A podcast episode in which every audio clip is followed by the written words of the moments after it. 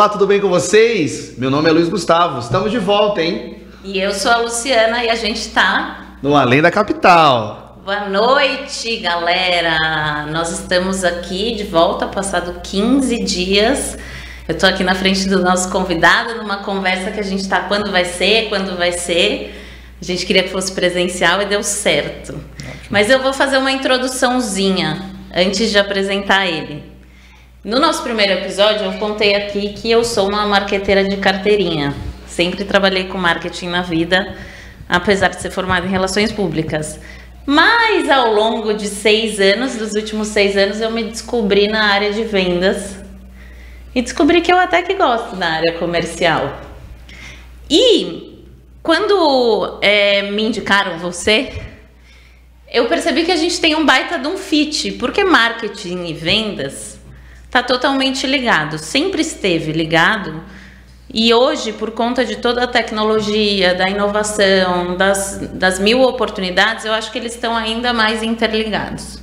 Então, acho que a gente tem um papo muito importante para falar. Por isso que o Rafael está aqui hoje para conversar com a gente de marketing, de vendas. O Rafael, ele é cofundador da Traction e a Traction, ela está aqui em Araraquara e ela é uma assessoria de marketing e vendas focada, especializada em performance.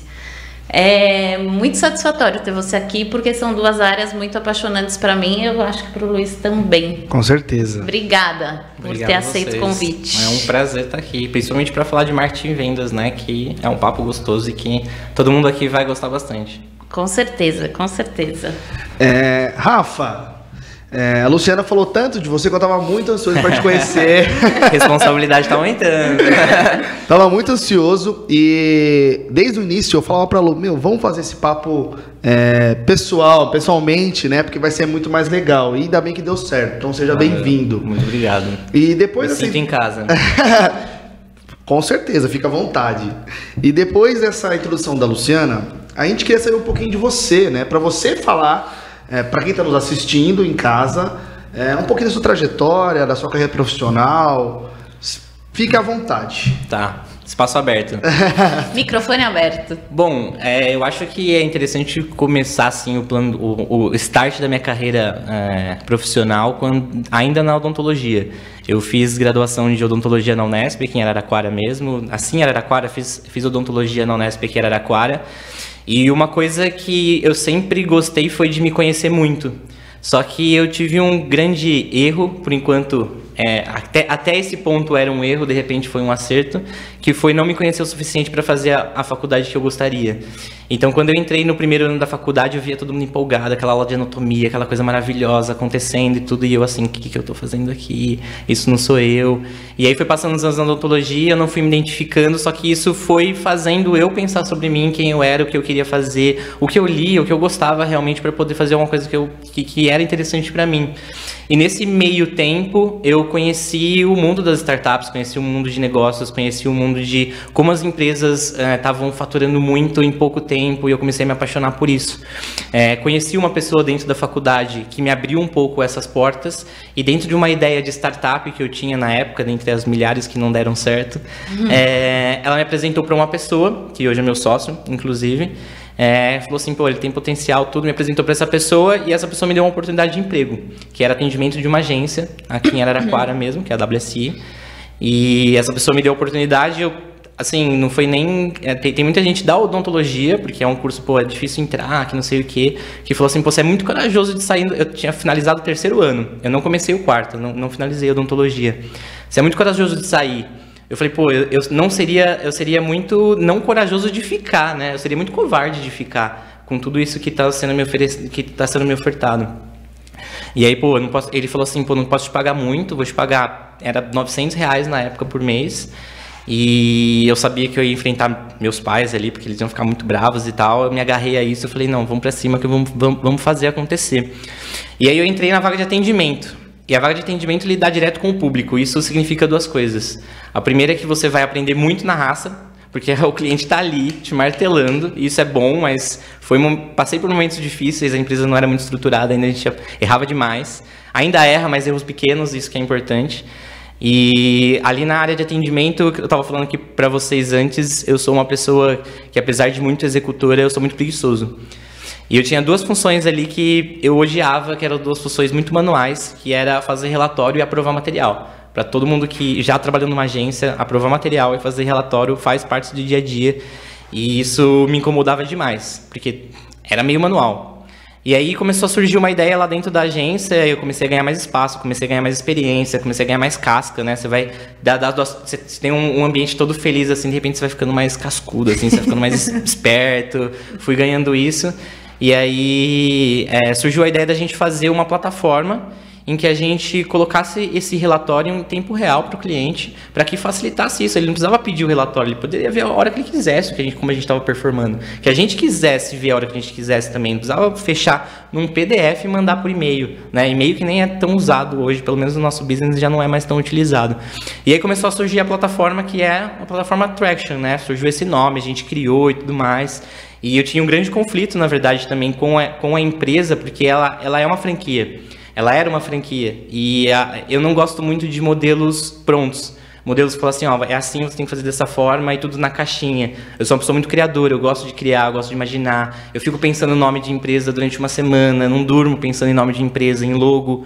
E eu gostava muito de criar. E foi aí na, nessa plataforma Attraction que tudo começou a acontecer. Começou a rolar todo, todo esse, é, é, esse papo de ter uma empresa nova, de fazer um modelo diferente. A galera começou a se engajar. A gente começou a ver que contando a nossa história, o que a gente estava desenvolvendo, as pessoas que eram talentos que eu via assim no mercado gostavam e queriam trabalhar com a gente. E antes isso não acontecia. Eu não conseguia convencer. A pessoa perguntava o que eu fazia, eu falava, ah, trabalho numa agência, assim, a gente faz. A gente faz? Ah, a gente faz marketing, é isso. E parava por aí. Hoje, contando a história muito mais empolgada, a galera tem muita vontade de trabalhar com a gente. E aí foi subindo esse modelo de negócio até que é, o Marcelo mesmo, que foi o que me convidou, me chamou para ser sócio em um momento da empresa. Isso depois de uns três anos e meio, quatro anos de empresa, ele me chamou para ser sócio a gente começou a dividir tarefas, né, responsabilidades ali de gestão. Foi meu primeiro contato assim com gestão mesmo, apesar de a gente ter tinha 15 pessoas dentro do dentro do, do escritório, já são 15 pessoas, então você tem que lidar, liderar, você tem que ser exemplo, você tem que fazer aquilo aquilo subir, senão você perde credibilidade. Eu acho que ser sócio tem duas, duas coisas, a parte boa e a parte ruim. A parte boa é que a sua possibilidade de ganhar dinheiro é maior, a possibilidade de você ganhar skills de gestão, que para mim é muito importante, é maior, só que você tem o fardo de você realmente dar certo aquilo, de você ter a responsabilidade, existe o ônus e o bônus. E muitas vezes, cada vez mais, as empresas, é, os sócios, eles não ganham tanto, eles ganham menos.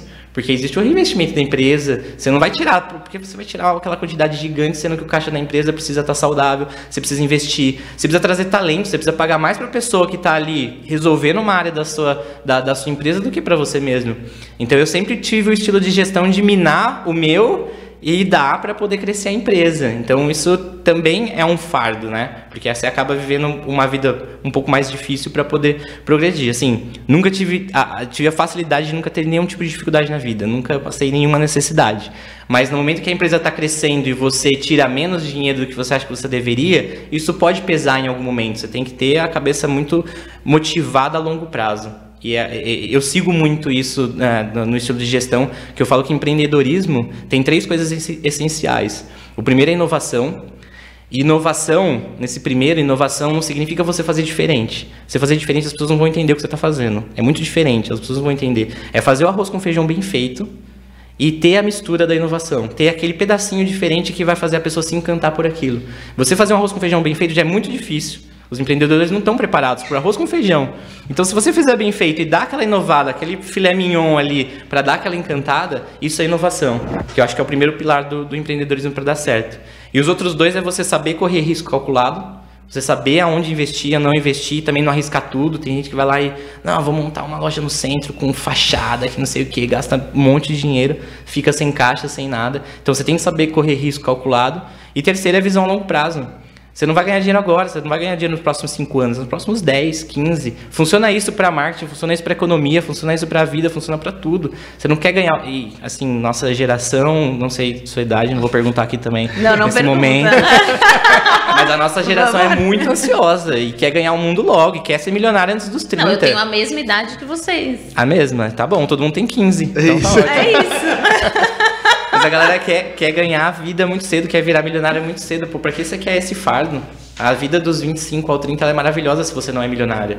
Tem muita coisa para você aproveitar, para você fazer, para que ter toda essa pressa. Eu acho que uma coisa vem em cima da outra. E aí foi que foi surgindo esse modelo que hoje a gente criou. Hoje nós somos em 55 pessoas dentro da, dentro da Traction. A gente tem mais de 100 clientes, hoje está em 115 clientes. E nossa cabeça cada vez está mais a longo prazo. Pô, se contar como a gente quer estar tá daqui a 5 anos, a gente vai estar tá realmente enorme. A gente começou no interior, que eu acho que é uma coisa interessante, mas a gente quer dominar ali todo o, o, o, território nacional, até porque a gente tem clientes em todo o território nacional. O estar no interior foi importante para vocês começarem. A sua trajetória é, veio daqui. Você imagina ter começado, ter tido essa história em outro lugar? Você sabe que era uma coisa que me incomodava muito quando eu era pequeno, porque eu sempre quis, é, eu tenho comigo que eu preciso estar com as pessoas que são as pessoas mais inteligentes, as pessoas que estão fazendo mais diferença no mundo, que é aquelas pessoas assim. Eu achava que estava todo mundo em São Paulo. Pô, eu tô, eu tô aqui no interior, a nossa, isso muda a cultura de São Paulo do interior, isso é evidente que muda a capital. E eu tô aqui, eu não tô com essas pessoas, eu não tô conversando sobre isso, eu tô em desvantagem. Eu, pens, eu pensava isso, que eu tava em desvantagem, que o pessoal lá tá fazendo muito. Até que eu comecei a ver umas notícias enquanto eu fui estudando startup e tudo mais, que a maioria começava a vir do interior mesmo. Por quê? Porque tem o ônus e o bônus da São Paulo capital. Existe o ônus de que tô todo mundo lá no mesmo ritmo, fazendo dentro da caixa, e fica, parece que numa vida automática, que é acelerada, mas é automática. Quando você está fora disso, você consegue estudar, enxergar isso e pensar mais friamente, mais tranquilo, pensar em coisas diferentes. Então eu comecei a ver vantagem. Eu sempre tive o sonho de morar em São Paulo desde pequenininho. Hoje eu, eu, eu moro híbrido São Paulo, São Paulo interior. Mas eu já, eu já comecei a ver que ficar no interior era uma vantagem. Porque aqui a gente consegue pensar longe daquele caos automático que é São Paulo e só buscar o que tem lá de melhor que é uma referências, é, buscar experiências que, que o São Paulo oferece ainda mais do que o interior. Sim, e oferece porque o ritmo é diferente, porque o acesso é diferente, porque é, eu acho que as, as pessoas. Pô, é, São Paulo é uma cidade cosmopolita, né? Tem gente do mundo inteiro. É diferente. É, de novo, o ritmo de São Paulo é diferente, mas você pode pegar o melhor de lá e trazer para cá. Não necessariamente morar aqui passar a vida toda aqui, que é aquilo que a gente já viu nos outros programas, né? A, nos outros episódios. A quantidade de oportunidade que você pode trazer das capitais pro interior. Sim. E que o interior absorve exatamente isso. Que eu sinto agora que a gente, a gente trabalha junto, além do, do, do episódio, que eu sinto que a Traction foi exatamente isso que você fez. Assim, você trouxe uma, uma ideia, uma metodologia de vendas, que, que é uma metodologia e ferramentas de vendas que, que as grandes empresas usam uhum. pro interior. Para pequenas e médias empresas é, do interior. E isso é muito inovador e entra nas três coisas que você falou, né? Sim. Sim, e, e, e, eu acho que a metodologia da empresa, a cultura da empresa, pega exatamente nessa pegada que você acabou de falar, que é trazer tudo que é usado nas grandes empresas no que é maior, porque as grandes empresas aqui do Brasil copiaram de países desenvolvidos e vem vindo para baixo. Só que a realidade do Brasil, eu acho que essas são as duas grandes missões da Traction, é que a realidade do Brasil hoje de, é, de PMEs, pequenos e médios empreendedores, ela é uma realidade negativa. Os empreendedores não estão preparados para fazer a gestão da sua empresa.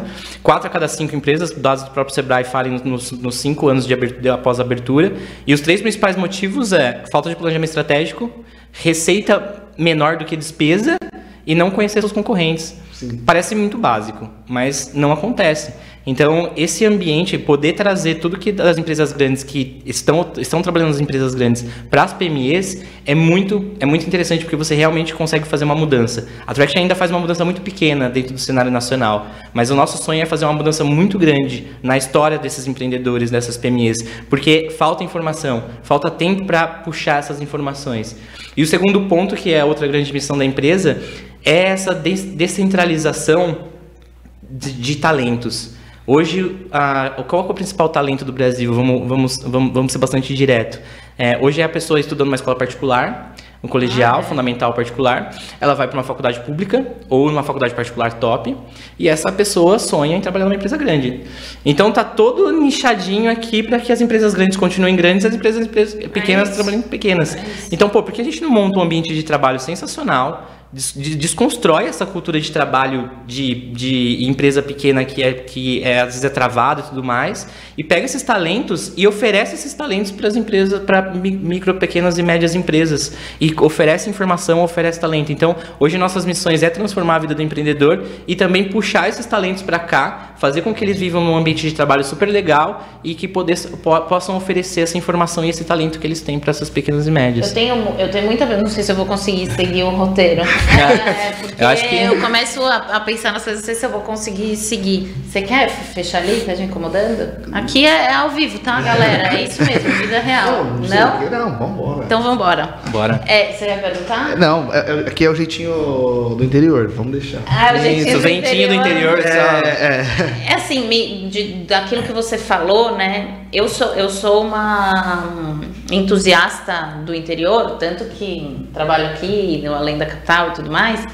E eu sempre falei de dar resultado para as pequenas e médias empresas. Eu sempre tive um tesão disso mesmo.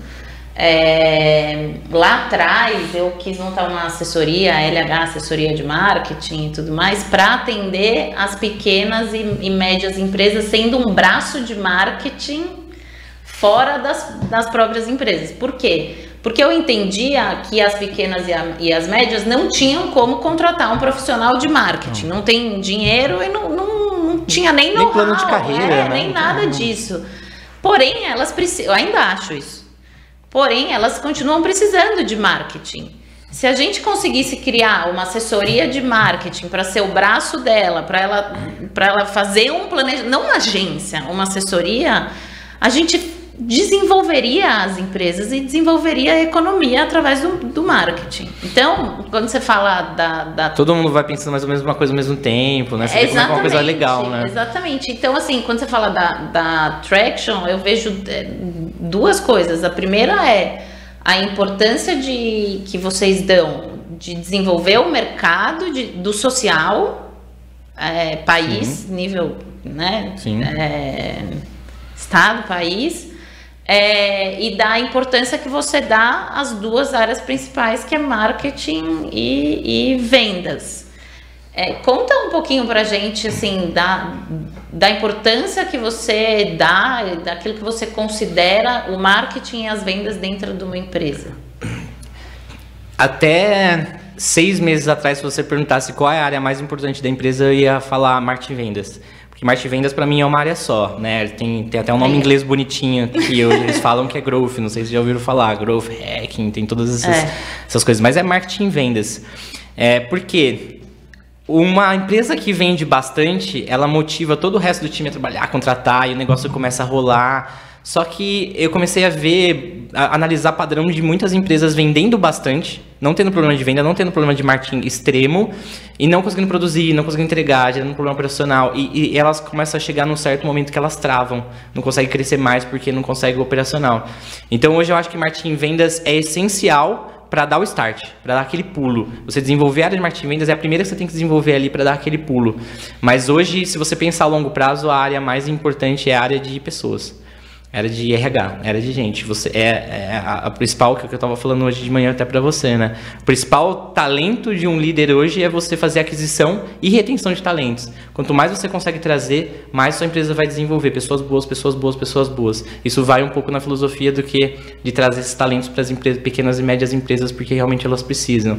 Mas o marketing vendas ele é essencial para dar aquele pulo inicial da empresa, aquele start, toda vez que a empresa precisar fazer um crescimento grande, porque as empresas que vão ficando grandes vão sonhando cada vez né, mais grande, e aí o marketing vendas é essencial para isso. É. E foi com essa visão que você resolveu criar a, a, a Attraction ou foi no decorrer do, da carruagem assim que você foi criando essa, esse planejamento, essa forma de pensar para os seus, seus clientes? Eu sempre quis entregar muito por um preço baixo. Por quê? Eu, eu apesar. Eu, eu, eu, eu sinto que falta skill comercial em mim. Eu até gosto de fazer o comercial, mas eu gosto de fazer reunião comercial para ganhar. Eu não quero perder nenhuma reunião comercial. Quero chegar e encantar o cara, o cara apertar minha mão e falar, cara, você é o cara, a gente vai dar muito certo junto. Então, quando você fala de crescimento de empresa, você vai faturar mais.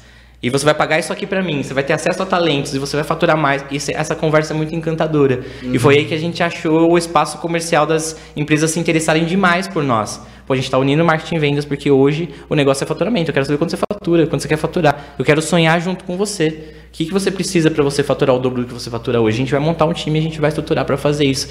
Pô, quanto custa isso? Ah, custa Hoje nosso ticket médio é dois mil reais. Custa dois mil reais. Você vai ter acesso à equipe a gente vai crescer, dobrar o faturamento da sua empresa. Pô, não tem como o cara falar assim, ah, não, vou pensar. E eu sei que a agência. E o grande problema de agência, você trabalhou em agência, se eu estiver errado, por favor, me corrija, porque eu não trabalhei em, em mais de uma agência. É que é um serviço terceirizado. E aí é um serviço terceirizado onde a, a, a agência ela presta um serviço para a empresa, então ela não está colada na empresa, ela está prestando um serviço para a empresa. Se o chefe chegar, levantar a mão e falar assim, vocês não vão fazer isso, vão fazer de outro jeito, a agência pega e faz do outro jeito que o, que o chefe falou ali daquela empresa. E você não pode fazer isso. O chefe está lá para ser provocado, para ser contestado. Será que é o melhor? Pô, a gente, é a gente é profissional, a gente tem que ajudar o diretor, a presidência a enxergar caminhos com o know-how que a gente tem. Então você tem que falar não para ele, você tem que entender, você tem que provocar, puxar dele informações. E a agência ela presta serviço demais, tanto que ela chega e a primeira coisa que ela faz é um briefing. O que é um briefing? Ela vai fazer o que você está pedindo ali. Sim, o que é sim. isso aqui, isso aqui, isso aqui, e ela vai prestar um serviço para você. O nosso modelo é uma extensão da empresa, realmente. É um braço para que a gente possa andar junto com a empresa na alegria e na tristeza. A gente fala, e se a gente não conseguir dobrar o faturamento e começar a cair? A gente vai ter que achar meios para poder voltar também. É, e você falou uma coisa da questão da agência que é verdade. Às vezes a agência não apresenta nem a ideia dela, né? Ela não, ela não nem ah, eu tive uma ideia diferente, não. Ela vai seguir aquilo que o dono da empresa, o chefe, tá pedindo e, e quando não dá certo, ela não sabe porque, porque não deu certo. Porque não era uma ideia dela, não fez o planejamento, né? Eu tenho certeza que, na hora que você pergunta para as pessoas lá, seja o estagiário ou seja pessoas de mais nome assim dentro da agência, pô, mas como você faria? Veio um monte de ideia boa. Acontece. Tem um monte de gente boa ali que fala, pô, na verdade a gente podia fazer isso. Pô, mas por que a gente não fala isso pro. É medo. É medo de perder o cliente, é medo de, pô, isso trava muita coisa. Por isso que você tem que se sentir junto da empresa para que você não tenha esse tipo de medo. É, você tem que estar tá perto do chefe, tem que estar tá perto do diretor. Se for me xingar, me xinga na cara, não xinga por. Eu acho que tem horas que você acaba abaixando a cabeça falando, ah, tá bom e tal, como numa, numa hierarquia vertical, né? Não horizontal, mas é para construir junto mesmo. Para construir junto. De, me desculpem meus amigos publicitários, mas que eu tenho vários. Eu já trabalhei com muitas agências e já fui agência também. É, chega um momento que a agência para de propor. E aí ela só faz hum. aquilo que você está pedindo. modo faz... automático. Né? Modo, modo automático total. E bom, é o, o, modelo. Deve ser assim aqui. É, deve, não, é assim no Brasil, deve ser assim no mundo, porque vai saber. É, eu tenho uma pergunta, você falou de eu quero crescer junto e eu quero. E a gente falou isso hoje de manhã. É, se é para ter sucesso, que a gente vá junto num puta restaurante ou a gente vai chorar junto no, no meio-fio da calçada. A vida é assim. A vida é assim, exato. E você falou sobre a área mais importante ser RH e gerir pessoas. É, como você lida com a frustração dos clientes, dos clientes quando você não chega no resultado que você tentou encantar e não conseguiu? Eu, isso é uma coisa, inclusive, pauta de terapia. Já tive. Eu saí total disso é. aqui, mas você falou de pessoas, de. Porque quando a pessoa confia demais em você, aperta sua mão e fala, Rafael, gostei de trabalhar com você porque você é a pessoa que eu confio pra gente poder chegar lá. E a gente às vezes não chega. E isso é uma frustração para ele e pra mim. O que eu mais senti é que quando você trabalha muito junto, ligado com a meta do diretor, do chefe ali, do que é o cliente, quando você trabalha com ele muito junto, no dia a dia e tudo mais, vai conversando, por mais que dê errado, ele não vai culpar você diretamente. É uma coisa que ele não acontece. Ele vai falar assim, pô, a gente tá dando errado por causa de você. Ele se sente mais culpado. Ele fala assim, putz, eu tô com vocês aí, tudo, eu sei que vocês fazem um trabalho legal, mas a empresa tá um pouco estruturada ainda, vamos ter paciência. É, é uma coisa inversa. Agora, esse é o modelo ideal. Às vezes a gente, é, o nosso modelo é trabalhar muito perto, mas nem sempre a gente consegue. Às vezes o, o cara é mais reservado, às vezes a gente não consegue ter essa proximidade. E naí, na hora que começa a dar errado, a gente vem e ouve tudo que a gente que é normal de agência ouvir também. A gente tem o dia a dia do cara lá cobrando a gente, falando mal, etc, etc. Mas eu acho que uma coisa que eu sempre falei para todo mundo da empresa é posicionamento. Entende tudo aquilo. Se a gente está errado, fala, ó, realmente a gente estava indo para um caminho errado. E o caminho certo é esse, existe essa possibilidade. Dá para fazer, não dá para fazer, não tem como ter certeza. A gente pode estar tá errado de novo. Você quer estar tá com a gente ou não quer estar tá com a gente? Eu tenho um time aqui que é especialista e a gente pode ser que a gente consiga. Esse é um caminho proposto. Quanto mais posicionamento você tiver e não ficar ouvindo e aceitando aquilo, vai ser melhor. Porque eu acho que é isso que eles que um, um, diretor, um presidente espera de um, de um contratado, ou enfim, de funcionário, ou de um terceiro ali que está que tá rolando. Sempre se posiciona, sempre coloca alguma opinião em cima e sempre com muita educação. Por mais que o cara chegue e te xingue, fale um palavrão, fale que você não é um profissional qualificado, sendo que você é, sempre trata ele com muita educação. Acho que isso desmonta um, um escudo muito forte da pessoa. E assim, porque, até porque também não tem né, a fórmula mágica. Porque se tivesse, o cara não tava te procurando, a né? Gente, a gente já tá tudo milionário, pô. É, é, é, então, assim, não tem a, a forma correta de fazer. Como é. você falou hoje na reunião que eu participei de vocês, são testes. Testes. Entendeu? Pode ser que a primeira é estouro e ou tem que tentar várias vezes. E hum, deve ser difícil também pro cara entender isso, né? Ou o cara falar, pô, pô, vamos fazer um teste de novo, mas se não der certo, daí vem vocês ter essa tem que ter posicionamento. E tem uma questão, eu, desculpa te interromper, tem uhum. uma questão da um, pequena e da média, ou da, da grande do interior, de, de ser empresas, em sua maioria das vezes familiares, que, cara, bom, visto eu como exemplo, você investir, independente do valor, você sente isso no teu bolso, não, no tá teu caixa. ali, né? É, tá no Excel. Não que nas grandes não sintam, mas assim, na grande, o dinheiro não é seu, é da corporação, entre aspas, né? É, pô, tá no Excel ali. Então você lidar com o cara que é o dono da grana, de fato, com a frustração do cara, com a dor do cara, é difícil, né? Sim. É, pega. Sim. Pega. Mas eu, eu, eu, sempre defendo que a gente pode errar, a gente vai errar e deve errar, mas no, o profissionalismo, quando você está lidando com um profissional, ele até erra, mas ele não comete erro grande. Um erro que gera frustração gigantesca. Ele comete erros que são de percurso. E aí, a longo prazo, a, a, a crescente é sempre linear, bem devagarzinho para cima se for pegar todas as empresas que estão no nosso CRM hoje, sei lá, deve estar umas 230, 240 empresas que a gente já trabalhou. Eu nunca vi, repito isso, eu, eu acho que eu vou repetir o resto da minha vida, eu nunca vi ninguém ganhando dinheiro fácil. Ah, Porque todas as pessoas trabalharam, todos os nossos clientes trabalham de forma muito correta, enfim, não, não tem atalhos mas não vi ninguém ganhar dinheiro fácil. E todo mundo que trabalha a longo prazo, erros pequenos e vai performando dessa forma, profissionalizando aos poucos, tendo paciência, tendo postura, eles vão tendo um crescimento linear importante. Eu acho que você tem que estar com eles nesses erros pequenos, mas o erro grande, se acontecer, você vai perder o cliente. vai gerar frustração. Quem está assistindo assistiu o episódio do Jorge que foi o episódio passado. O Jorge é um advogado é, empresarial, tem um escritório aqui em Araraquara, e ele conta bem essa, essa trajetória dele. E no, no meio do caminho, é, ele fez uma pusa de uma cagada de um investimento, tentando ganhar um dinheiro fácil. E virou a história, a experiência dele. Ele falou exatamente isso que falou. Cara, não tem dinheiro fácil, é com erro, é com acerto. Você vai construindo, você está pensando a longo, a longo prazo e o sucesso vem de novo. Eu volto a falar vou ficar repetitiva. Esse podcast vai bombar já e eu vou falar sempre a mesma coisa. O sucesso vem para quem planta e vai trabalhando, trabalhando, trabalhando, tra trabalhando. O final disso é o sucesso, independente do que for o sucesso para você, né? Sim, sim. Que é aquilo que a gente tenta abordar no Além da Capital. Eu tenho duas perguntas que eu pensei. A primeira é o seguinte: o talento, você, você fala de é, atrair talentos e levar os talentos para essas empresas que não têm acesso. É, fala um pouquinho dos talentos do interior, encontrar talentos, pessoas talentosas no interior e desenvolver esse, essas pessoas. Conta um pouquinho da sua visão sobre isso. Isso é muito legal, é até meio, é até meio clichê assim da área de RH, que todo mundo fala que não contrata currículo, né? Contrata perfil.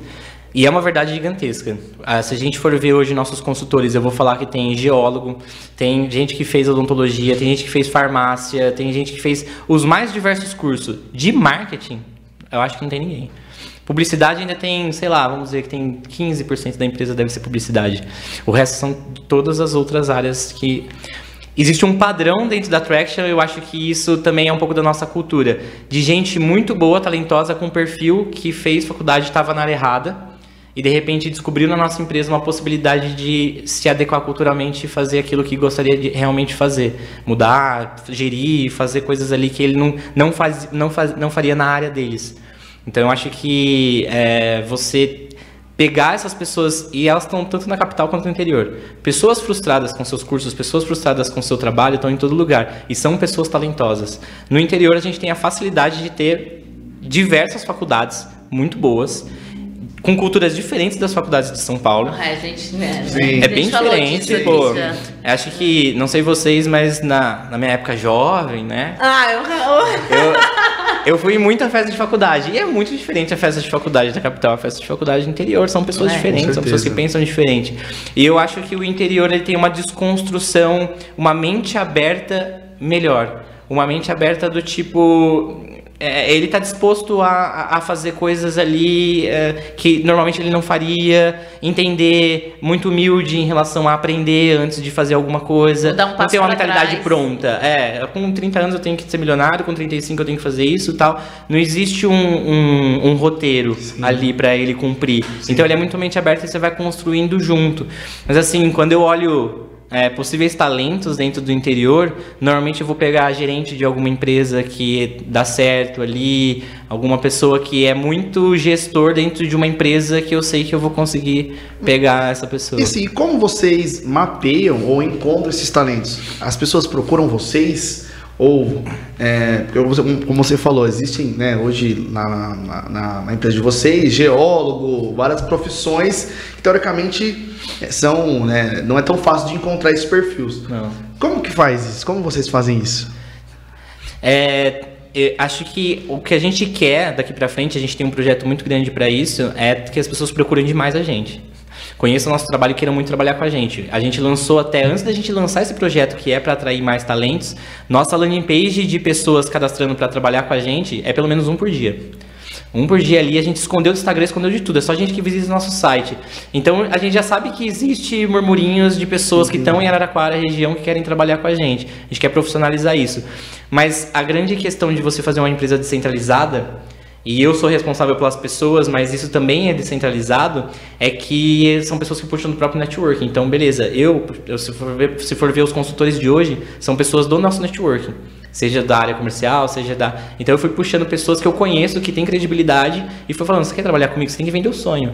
Olha, é isso aqui, a gente está proposto para os próximos cinco anos dessa forma, nosso faturamento é isso, nossa cultura é isso. Você está disposto? Tô. A hora que você traz essa pessoa, que é muito boa e é um talento, ela vai começando a formar o time dela com os próprios networkings dela. Vai vendendo o mesmo sonho. Falou: oh, você quer trabalhar comigo? Você quer trabalhar comigo? Entendi. O consultor nosso que é geólogo, ele tem três geógrafos no time dele, tem a gente de que estudou com ele em Rio Claro, na Unesp Rio Claro. Então é, é descentralizado. As pessoas que são talentos vão trazendo talentos do seu próprio network e assim a gente vai crescendo de uma forma como se fosse uma teia de aranha, assim, sabe? Conta, hum, eu acho que a gente conhece, mas eu acho que vale para quem assistir e ouvir é, como é a estrutura da, da Traction para o pessoal entender, assim, exatamente.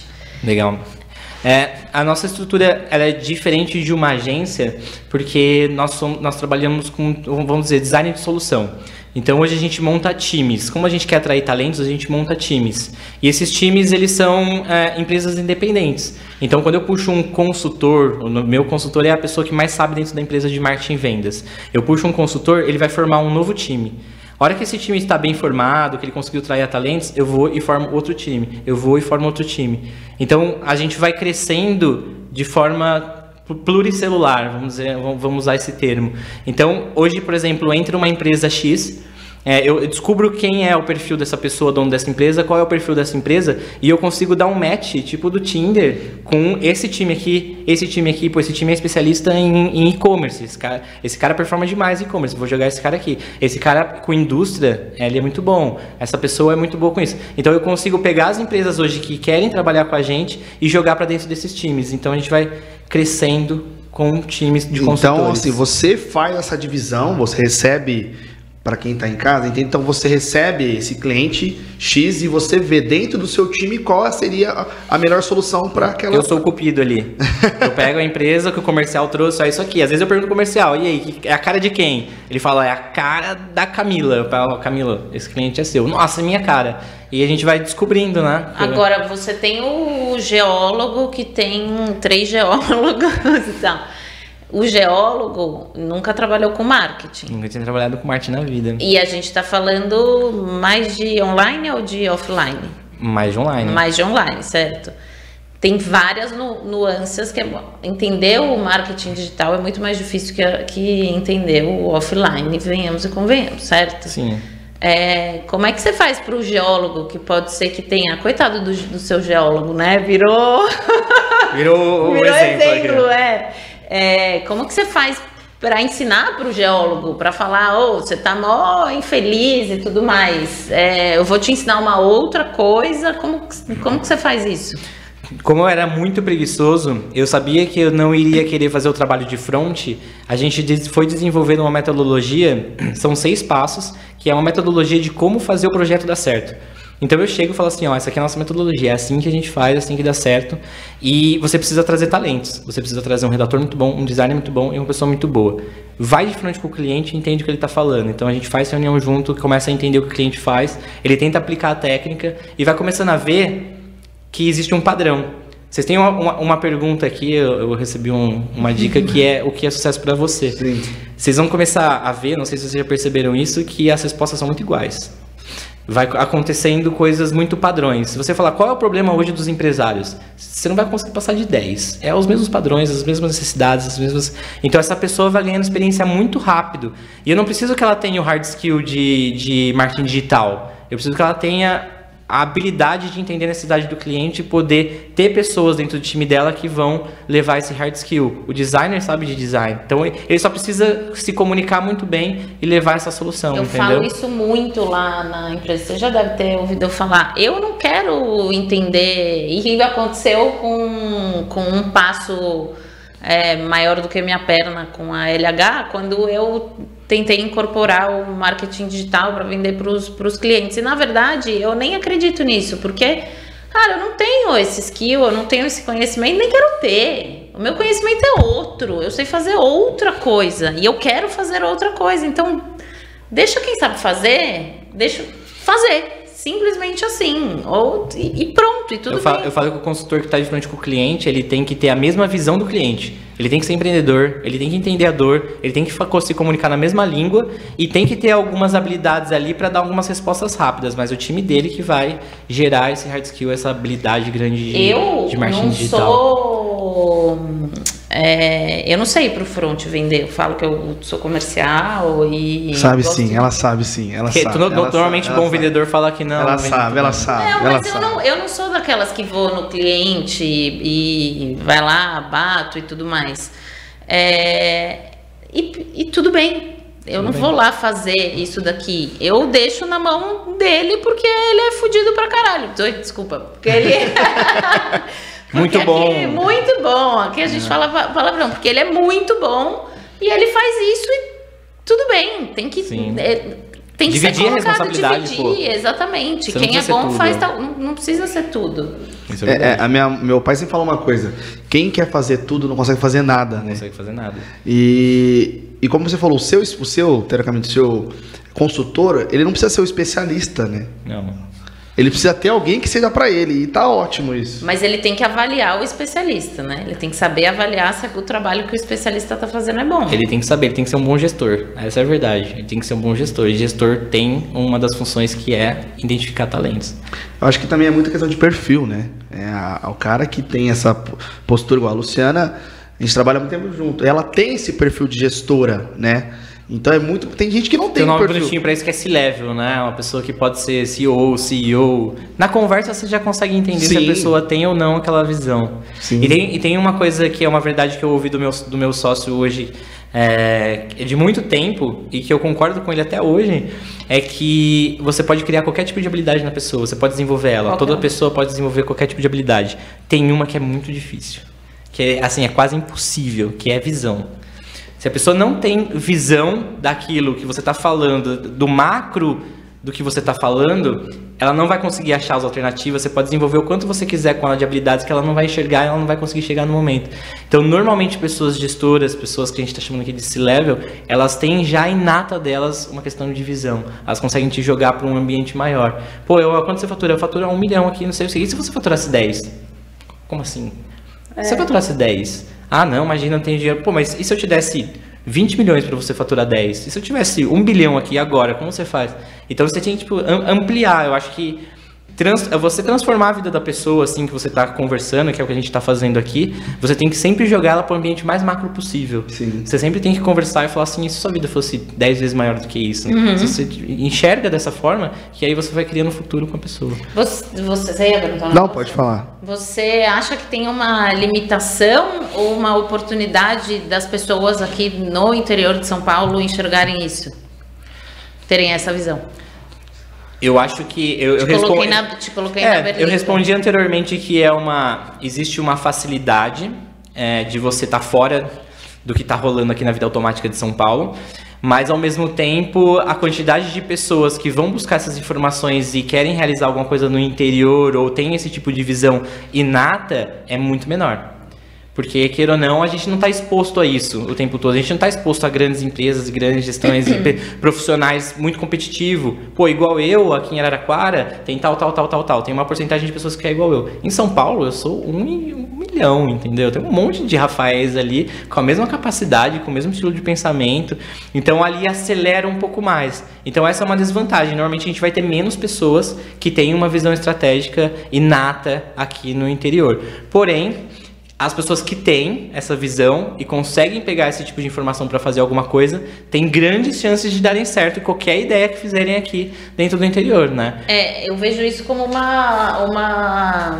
Eu tenho. Concordo com você. Eu vejo isso de duas maneiras. Eu acho que às vezes quem tá aqui, tem os negócios aqui, pensa, ah, o que tá em São Paulo não serve para mim. Ah, isso que tá em São Paulo. Qualquer, ou qualquer outra cidade grande. Em contrapartida, eu vejo como um vasto ambiente de oportunidade para ser apresentado. Talvez você precisa é, é, trabalhar muito até fazer a pessoa entender. Sim. Mas tem muita oportunidade para acontecer, né?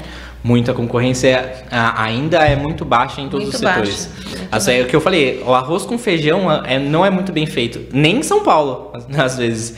Mas aqui no interior, menos ainda, né? E acho que uma grande vantagem do interior que é, é que você. Eu, eu falo que duas pessoas muito importantes dentro de você mesmo é a sua criança e o seu adulto. A criança sua que você tem dentro de você, e ela é muito importante, ela tem a capacidade de sonhar. Você pode ser o que você quiser. Você- na, na sua imaginação, você pode ser jogador de futebol, você pode ser lutador de UFC, você pode ser o que você quiser. E essa criança sonhadora dentro do interior, existe muito mais espaço para se sonhar, entendeu? com certeza. E aí o adulto dentro de você, ele realiza. Ele não é a pessoa que deixa só no sonho, ele vai lá, coloca metas, coloca tudo para que você consiga realizar e ter ali uma vida que você tá sonhando um pouco mais realizável, né? E é muito importante essas duas pessoas dentro de você, o sonho grande, mas você conseguir ir realizando. Talvez isso no interior, esse sonho, essa criança é muito mais forte aqui, imaginativo muito mais forte do que a capital que te prende ali na selva É, de pedra, total, né? total, selva de total. pedra, ela te mata, ela mata a criança. Essa é, a verdade, ela mata a criança. Total. É, Rafa, a, sua criança, Rafaelzinho, Sessão, sessão de terapia. é, se via na Odonto ou se via empreendendo? Acho que essa foi a, a melhor pergunta que eu já ouvi na minha vida. É, Vai além da capital. eu, é, eu sempre, desde pequenininho, é, quando eu ia brincar, eu pegava a agenda antiga do meu pai, anotava nome de cliente, fazia ligação. Eu sempre sonhei em um dia chegar numa empresa que era um galpão, assim, ter vários computadores, de gente trabalhando, gente me chamando, eu ajudando e tudo mais. Isso antes de eu ter feito odonto. E eu não sei que relapso foi na minha vida que eu fui pra essa área, com todo respeito à área, porque é uma área maravilhosa. Mas Sim. eu sempre. O primeiro livro que eu comprei na minha vida, que eu fui na biblioteca e comprei, é um livro que chama Startup. E eu tinha 13 anos. Pô, eh, tinha muita coisa significando ali na minha vida, a criança sonhando pra caramba que eu não dei atenção naquele momento. Por isso que eu falo, a criança é muito importante. Não deixa ela morrer. Ah, porque eu não brinco, eu não danço, eu sou mais. Cara, a criança brinca, imagina, dança, faz de tudo. Deixa essa criança explorar. E a minha criança, em cima da sua pergunta, sempre foi esse mundo dos negócios. Eu só não dei atenção para ela no momento de decisão da minha vida. E como foi falar para a família renunciar a odonto para seguir um sonho que você escutou, talvez, ou você enxergou um pouquinho tarde. Como que foi isso? Você fez a melhor pergunta e agora a pergunta que todo mundo faz. Essa é a que eu mais ouço. Muito difícil. Tanto que eu falei assim, eu, falei meu salário quando, quando eu fui convocado para trabalhar lá, 900 reais. E eu falei assim pro meu pai, ó, estou saindo do odonto, assim, assim, assim, que aconteceu? Briga familiar, não aceitaram, quiseram me convencer de todas as formas não ficar. Putz, ouvi muitas coisas ali que meus pais se arrependem até hoje. A gente brigou, obviamente. E eu tive que sair de casa por isso.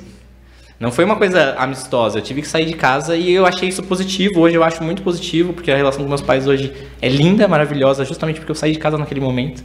Acho que tem bastante gente que se conforta com essa história. É, mas foi muito difícil. Foi uma coisa que eles não aceitaram e começaram a aceitar quando eles me, via, me viram falar sobre o que eu fazia depois, eu comecei a atender amigos deles dentro de Araraquara. Pô, eu trabalho com seu filho. Como assim trabalho com meu filho? Pô, meu filho tá fazendo uma coisa legal, tudo. Ele começou. Eles começaram a dar mais atenção àquilo que eu fazia. Eles começaram a me enxergar como uma pessoa de sucesso. Eles começaram a me enxergar como um adulto, um amigo e não só aquele filho criança que tinha. Então eu acho que isso foi um processo de aceitação deles também. E tudo bem, sabe? Não é porque as pessoas são pais, são adultos mais velhos ali que eles têm tudo criado, tudo formado, né? São eternas crianças também. Eles aprendem bastante. E eu acho que foi uma construção junto. Mas aquele momento foi caótico caótico total. Eu tô, tô meio quieta, né? é difícil me ver assim, quieta, mas o que você tá me falando tá me tocando profundamente, sério, de verdade.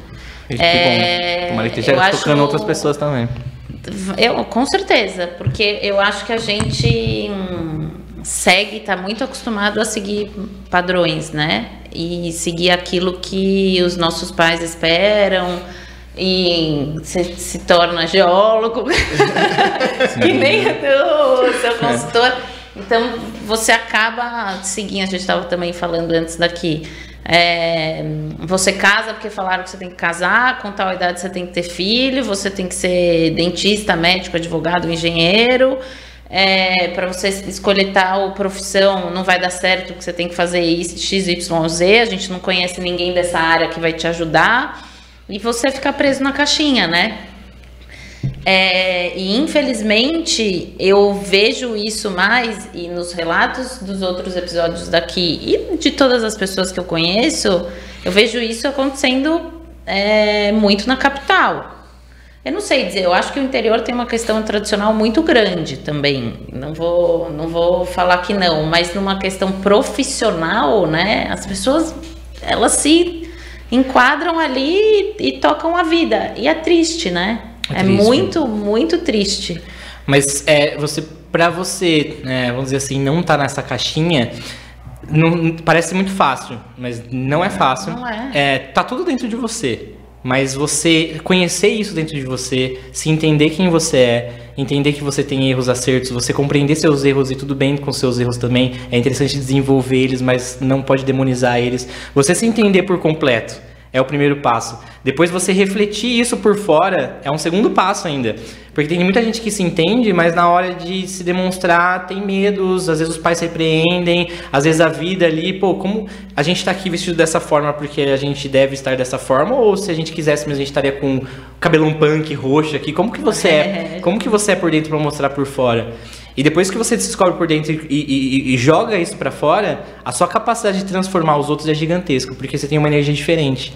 Você se conheceu e está se mostrando ali, você começa a transformar a vida das pessoas, com quem você conversa, com quem está junto com você, e isso é um efeito cascata. Então eu acho que é, é, é uma coisa que vai acontecer com o mundo cada vez mais, são pessoas cada vez mais que se conhecem e conseguem realizar isso por fora também. Voltando para a questão empresa, porque se deixar eu fico filosofando.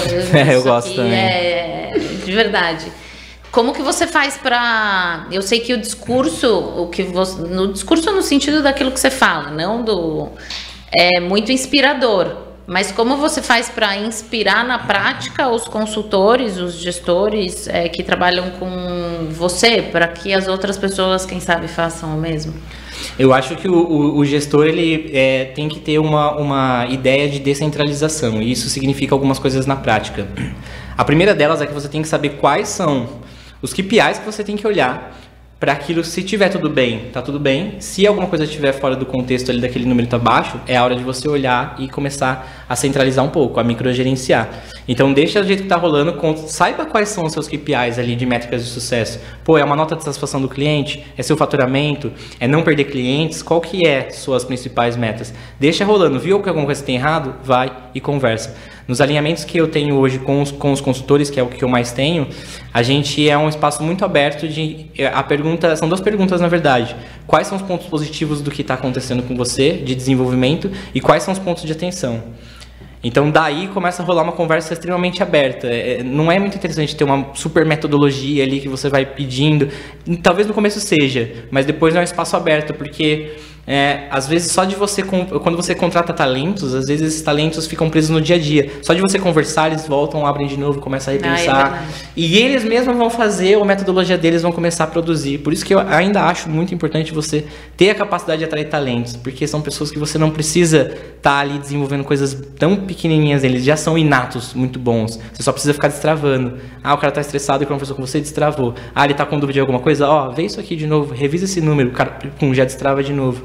Então é, é, é, importante ter isso. Eu só sou a pessoa que vai destravando ali. E você falou, pô, eu, eu, eu gosto muito de assunto de filosofia como negócio, mas eu acho que as coisas estão muito misturadas. Porque se a área mais importante é a gestão de pessoas, a gente está falando de filosofia, a gente está falando de psicologia, ah, assim, é. é. muito unido. Eu sempre tive. É, é, quem me conhece sabe que eu não gosto, eu não, não curto muito seguir é, empresários muito padrões, assim, sabe? Eu, vejo empresários no Instagram, assim, gente influenciador que vai no mundo business, eu, eu não me motivo com isso. Não são pessoas que me motivam. Você já me falou isso. É, São pessoas que é. olham o, muitas vezes o dinheiro pelo dinheiro e esquece de todos os outros problemas que no é. Brasil são, é, são gigantes, é, inclusive. Eu gosto de pessoas que misturam as duas coisas. Então, você perguntar quais são as, minhas, as minhas referências, assim, o que eu leio, o que eu gosto, pô, eu vou falar que eu gosto de filósofos, eu gosto muito de Nietzsche, eu gosto muito de Schopenhauer, porque são pessoas que desconstruíram coisas, me ajudam a desconstruir coisas da minha vida e do negócio. Você fala assim, qual que é o, o empresário máximo que, vo, que você segue? Ficou até clichê, porque acabou criando a maior empresa do mundo hoje. Mas por que, que eu gosto tanto do, do. Uma pessoa que eu gosto bastante é do Steve Jobs. Porque ele é uma pessoa extremamente de negócios, construiu a maior empresa do mundo hoje e ainda tem seu legado mas ao mesmo tempo era uma pessoa que, que desconstruía a vida absurdamente, desconstruía essa figura de empresário absurdamente, o modo de se vestir, o modo de, se, de agir, o modo de fazer as coisas, não era esse modo tradicional que todo mundo vai seguindo aí, entendeu? E você vai falar alguma coisa? Não, é que eu, que eu falei que você já falou isso, que é, uma vez falou, meu, eu não quero sempre esse mesmo padrão de empresário, porque tu, você cria uma, você cria na sua cabeça para que você ser um profissional de sucesso, tem que ser aquele cara ali. É isso. É, é. e a ideia do Caixinha de novo. Sim, né? é. Caixinha de novo. É. Então, que é a ideia também aqui do podcast, né? A, a gente trazer para falar pessoas que te, que te inspiram e que não necessariamente esteja dentro daquela caixinha que te falaram que o oh, profissional de sucesso é esse aqui, ó, que trabalha desse jeito, que está nessa empresa, que ganha, que no banco tem não sei quantos milhões, lá, milhões de um reais. É. E eu ia falar um outro negócio que eu te atrapalhei. Não, que eu, que eu esqueci, mas eu tenho outra, outra pergunta para fazer. Você falou sobre inovação ser um dos pilares, um dos, dos três pilares. E uma coisa é, importante para dizer, né, é que inovação tem muita gente que acha que inovação está ligado com tecnologia e não necessariamente. Aliás, inovação não é tecnologia. Tecnologia é uma ferramenta da inovação. E aí o empreendedor, na hora que ele fala, escuta, que tem que inovar, que no Google inovou, que a, o Spotify é não sei o que, essas putas. Essas os exemplos são tecnologia. É, né? os eventos, exatamente, são tecnologia. O empreendedor me, pequeno, médio ou grande daqui fala, cara, isso não é para mim. É, eu não, não vou conseguir inovar. E sendo que a, a principal ferramenta de inovação são as pessoas. Sim para você conseguir inovar. Como que você vê o mercado de inovação no interior? É, repetindo o que você falou, a, a, a, quantidade de coisas que existem de uma pessoa que pode ser inovadoras, a forma dela fazer, a, a forma dela é única. Ela é, tem uma forma única de fazer. Então, quanto mais você encaixa coisas escaláveis, processos na caixinha, mais você vai tirando a liberdade das pessoas, mais você vai deixando cinza. Acho que as coisas têm que ser construídas de acordo com as pessoas que estão lá e cri criando uma cultura colaborativa em cima disso. Mas a inovação aqui, aqui no interior, eu acho que ela tem maior grau de potencial, mas ela acontece menos. Que a, nossa história que a gente está conversando aqui, na São Paulo capital, é, as coisas são muito mais energéticas, muito mais produtivas. Ali o, o, dia a dia acontece de uma forma muito mais rápida, só que fica preso na caixa. Mas aqui o dia a dia acontece de forma muito lenta. Então você entender, fazer o arroz com feijão aqui, ele é, ainda é um desafio. Então para você ter a inovação em cima disso, já é um desafio extra. Mas eu acho que com, com a, a, a criança que é muito mais explorada, as pessoas são mais sonhadoras.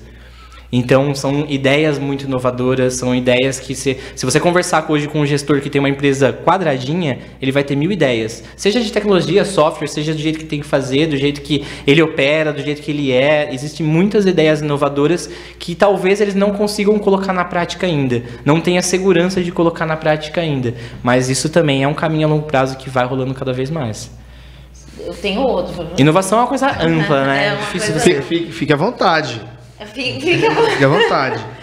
É... Nossa, eu tô esquecendo. Minha cabeça tá pensando tão, tão rápido que eu tô esquecendo as perguntas que eu, eu ia te fazer. Eu tive a sorte de conhecer alguns empreendedores que inovaram e tiveram sucesso, que foram, foram e são clientes nossos ainda. E normalmente acontece é, de uma forma padrão, apesar de ser inovação. A pessoa junta um monte de conhecimento da vida dela de diversos campos e junta tudo e desenvolve isso com força de vida, sabe? Pô, uhum. eu, eu, tenho um, um, cliente, acho que ele me permite falar, que ele é da área de fisioterapia e da área de engenharia mecânica. Uhum. Ele construiu uma empresa de equipamentos para fisioterapia, equipamentos tecnológicos para fisioterapia, não tecnológicos de software, nada. Sim, sim. Aparelho mecânico, tudo mais, é, indústria. E ele juntou esses dois, essas duas áreas de conhecimento da vida dele construiu uma empresa 100% inovadora os três anos de empresa, o primeiro, é, os três primeiros anos de empresa dele foi muito desafiador, construir tudo isso, fazer as pessoas entenderem toda essa junção de coisas. É, a área da saúde é uma coisa que anda um pouco mais lento, né? Depois desses três anos, quando ele achou o gatilho ali, hoje ele é um cara de extremo sucesso. A gente conversa uma vez por semana e o cara tá cada vez mais voando. Eu falei, ó, oh, já já não vou ter mais é, acesso a você, é. você não vai mais querer falar comigo, eu fiquei pequeno para você. E o cara é apaixonado. Se você ouvir ele falando, é uma coisa muito gostosa, porque tudo da vida dele tá ali. Tudo Traz ele, tá é, apresenta o Além da Capital pra gente Eu vou apresentar. Ele, ele vai adorar que... participar daqui, vocês vão amar por ele. Por favor, por vão, favor. Vão amar ele. Eu lembrei da pergunta. É, visto que você falou isso do, do interior, das coisas acontecerem é, um pouco devagar, apesar da criança interior ela ser mais desenvolvida, o que você faria no interior de diferente para alavancar? aqui, que, que, você faria, já que você é uma mente inquieta?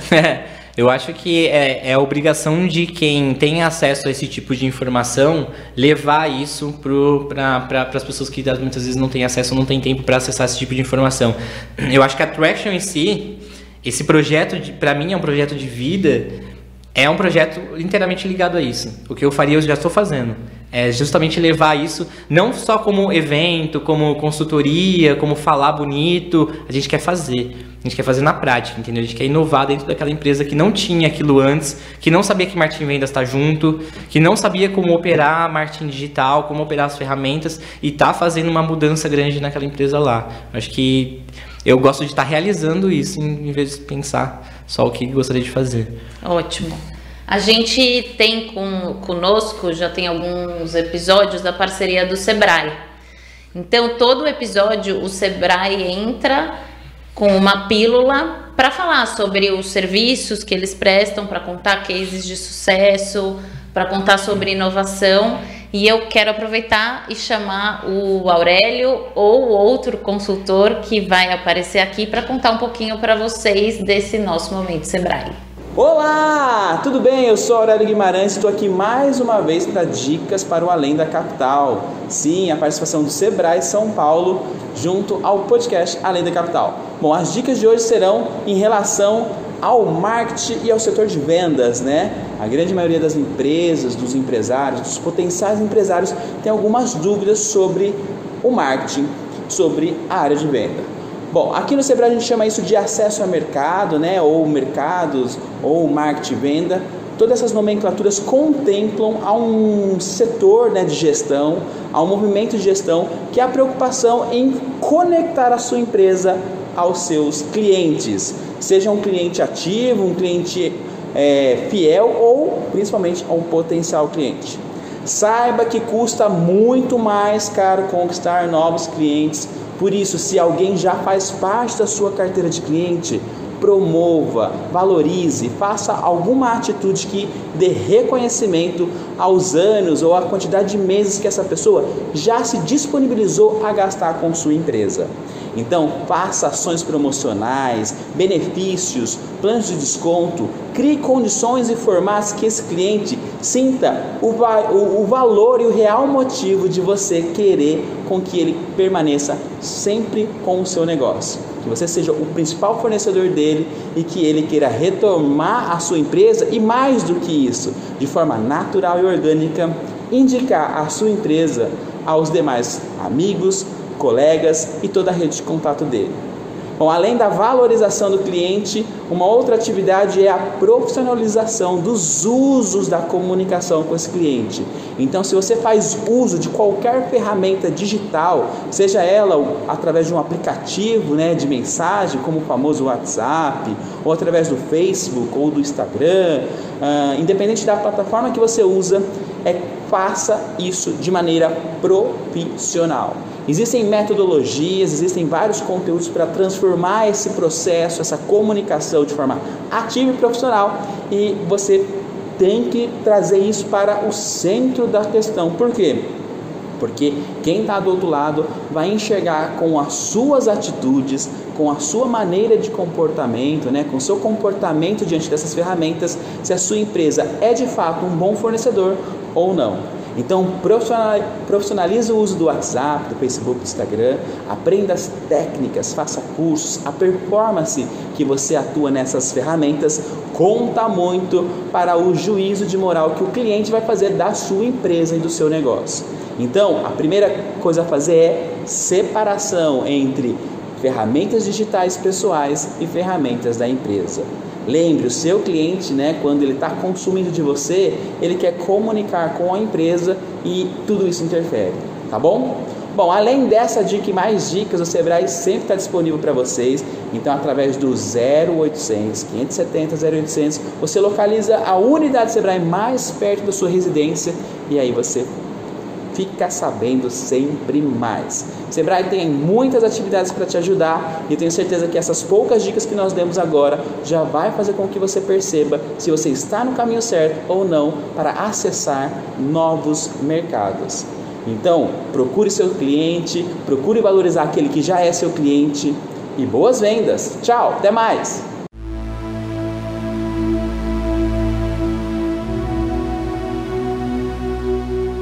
Esse foi o nosso Momento Sebrae. A gente queria agradecer novamente essa parceria que está com a gente já há quatro programas. Esse é o quinto. E é muito importante, né? É, o Sebrae hoje nesse, com a gente nesse programa. E só, agrade, só agradecer. Exatamente. A gente está caminhando para o final. Se deixar, a gente fica conversando aqui bastante. É, e a gente tem duas perguntinhas que eu já te dei um spoiler antes para te fazer nesse final que a gente faz para todo mundo. Tá, posso fazer um jabá do Sebrae antes? Pode. Deve. O Sebrae me, inspira de, me inspirou demais. Eu fiz, em, eu fiz Empretec, que é um programa do Sebrae. Me inspira demais porque o que eu faço hoje, o Sebrae faz há muito tempo. Levar esse tipo de informação, levar esse tipo de coisa para pequenos e médios empreendedores, microempreendedores, eles fazem isso. Infelizmente, eles têm muita coisa para atender. Tem toda essa sistematização, escalabilidade e tudo mais, mas eles fazem esse trabalho. E é uma, é, é uma empresa que tem que continuar e todo mundo tem que enaltecer essa, essa empresa. E que as, é, as micro, pequenas empresas, elas não têm noção disso, assim. Não tem, não Eu- sabe que existe Ah, e como é- faz, né? É, então, a LH é, tá fazendo, a gente tá fazendo uma, uma parceria, uma consultoria com eles. E eu, de verdade, estou encantada. Encantada com o que eles estão me proporcionando. Ah, eles vão falar o mesmo beabá, não. Eles têm muita informação, eles Tem têm bastante muita, coisa. e os consultores Tem como são aprender. ótimos. Seja você saiba muito ou saiba pouco, você vai aprender com o Sebrae de alguma forma. Exatamente. E coisas que eu já sabia de teoria, de estudos, de leitura aí que eu não fazia dentro da empresa. E que eles foram lá, Cutuca, né? cutucaram Sim. e a gente e a gente vai mudar algumas coisas. Eles cutucaram não só a, a Luciana como dona, né? Nós todos que trabalhamos com ela. é, incentiva a gente procurar mais, saber mais. É. É, então acho que o Sebrae é muito importante mesmo para as empresas de, da, de todo o Brasil, né? É, é. Que eles falaram já que estão hoje em todo o Brasil. E principalmente para o Vale da Capital, né? A gente está muito feliz com certeza, eles. Com certeza. Lu, você quer fazer a pergunta? Começar? Vai, não, vai você. Está acabando, né, Rafa? É, a gente tem duas perguntas, como a Luciana falou, e talvez umas uma dessas perguntas é: o que, que o interior representa hoje na sua vida?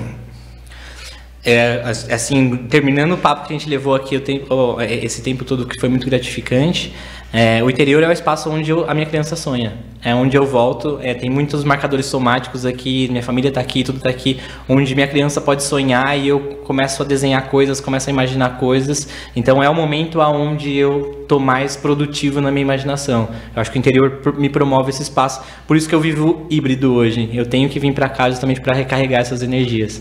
Você conseguiria ficar longe do interior? É, tem nem como, impossível, imagina. É, Não, não só por, por questões de, de família, esse tipo de coisa. Eu acho que o interior tem muito mais benefícios do que a capital em relação a é, projeto de vida. A como você leva a sua vida, seja você sozinho, seja você com família. É, acho que a pandemia vai ressignificar para as pessoas muito o interior. Tanto que tem muita gente saindo da capital e vindo para o interior porque tá vendo vantagens e isso está cada vez mais ficando evidente.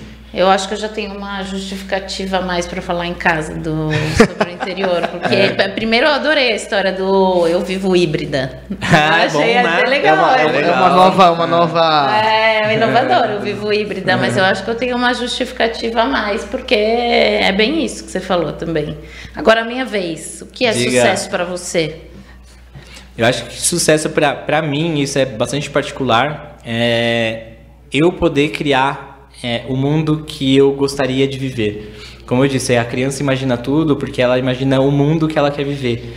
Então, poder criar esse mundo, que é a possibilidade que eu tenho hoje, eu, eu me considero uma pessoa de sucesso hoje. Não sou uma pessoa que ganha muito rios de dinheiro, não sou uma pessoa referência nacional, mas eu me considero uma pessoa de sucesso porque tudo aquilo que eu quero realizar eu consigo. E consigo compartilhar isso com outras pessoas que querem realizar o mundo também da forma como elas querem. Então, ter esse poder de imaginar as coisas e conseguir viver essa vida é muito grande.